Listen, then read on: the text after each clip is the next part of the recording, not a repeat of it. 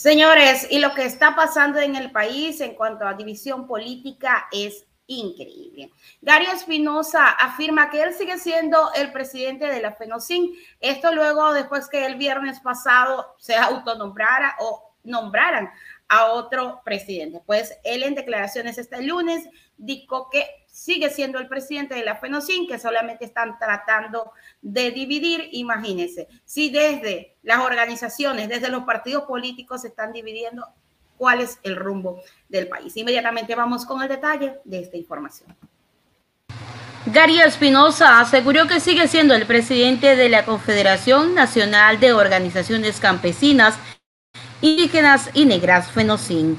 Esto luego de que el pasado viernes 24 de febrero una facción del movimiento lo destituyó y posesionó en sí mismo al cargo a Charizarango.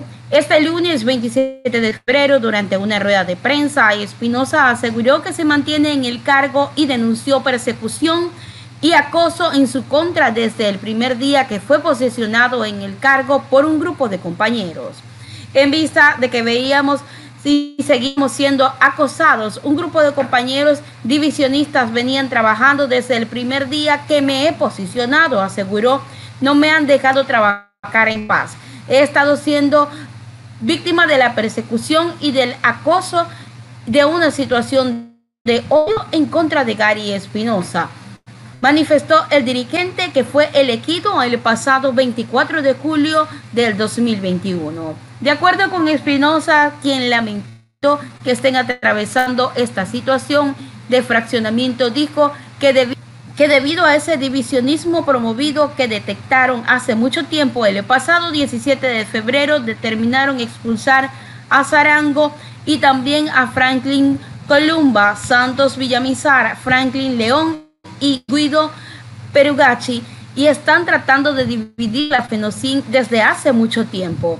Espinosa manifestó que tienen las pruebas de que se han reunido clandestinamente para tratar de desestabilizar la administración de Gary Espinosa. Una situación de odio contra Gary Espinosa, de racismo. Esa situación ha ocurrido desde el primer día. Han venido tratando de poner zancadillas a esta administración de la Confederación Nacional de Organizaciones Campesinas. Por eso el día 17 procedimos a expulsar a compañeros de la FEDOCIN, como son el compañero Atari Zarango, ex eh, vicepresidente de la FEDOCIN, el señor Franklin Columba, ex vicepresidente de la FEDOCIN en el periodo pasado, compañero Santos Villamar, expresidente de la FENOCIN en el periodo pasado, y también a dos compañeros más que procedimos a expulsar y expulsar porque están tratando de dividir la FENOCIN desde hace mucho tiempo. Tenemos las pruebas que se han reunido clandestinamente para tratar de desestabilizar esta, esta administración de Gary Espinosa es una situación que no la podemos tolerar.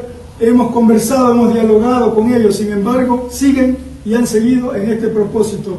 Por eso el 17 los expulsamos y por eso ustedes escuchan que ahora se han autoconvocado supuestamente para formar otra directiva.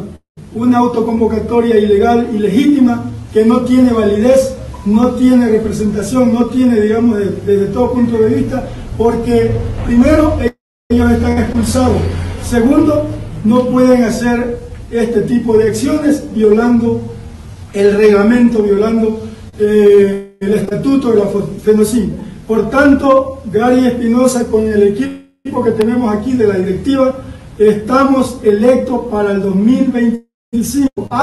En este sentido, Espinosa manifestó que en la asamblea que tuvieron el pasado 17 de febrero decidieron cesar o cortar el diálogo con el gobierno gobierno nacional, porque creen que realmente es tormentoso seguir sentados sin recibir respuestas adecuadas. Dijo, hemos estado casi un año en estas mesas de diálogo y no vemos los frutos. El dirigente señaló que ahora pasarán a una fase de exigencia para el cumplimiento por parte del gobierno a los 218 acuerdos.